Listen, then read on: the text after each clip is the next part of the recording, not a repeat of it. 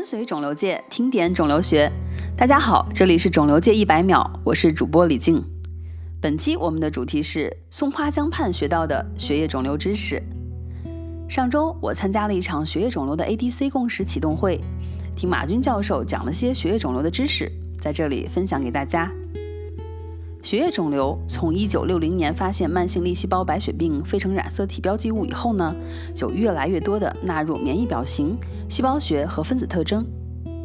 随之而来的就是靶向免疫治疗的广泛应用，药物的类型也从小分子到抗体，再到 ADC 和双抗甚至三抗。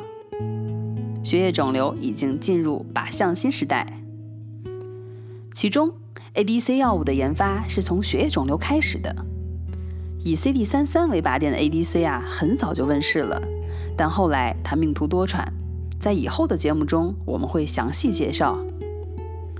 此外，马军教授还讲了些关于血液肿瘤命名的课外知识。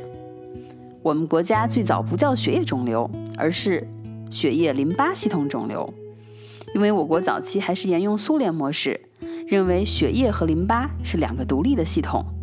在近几十年来，才开始与美国体系接轨，使用血液肿瘤 （hematology） 的称呼。本期一百秒就到这里了，我是李静，感谢您的收听，下次我们接着聊聊费城染色体的故事。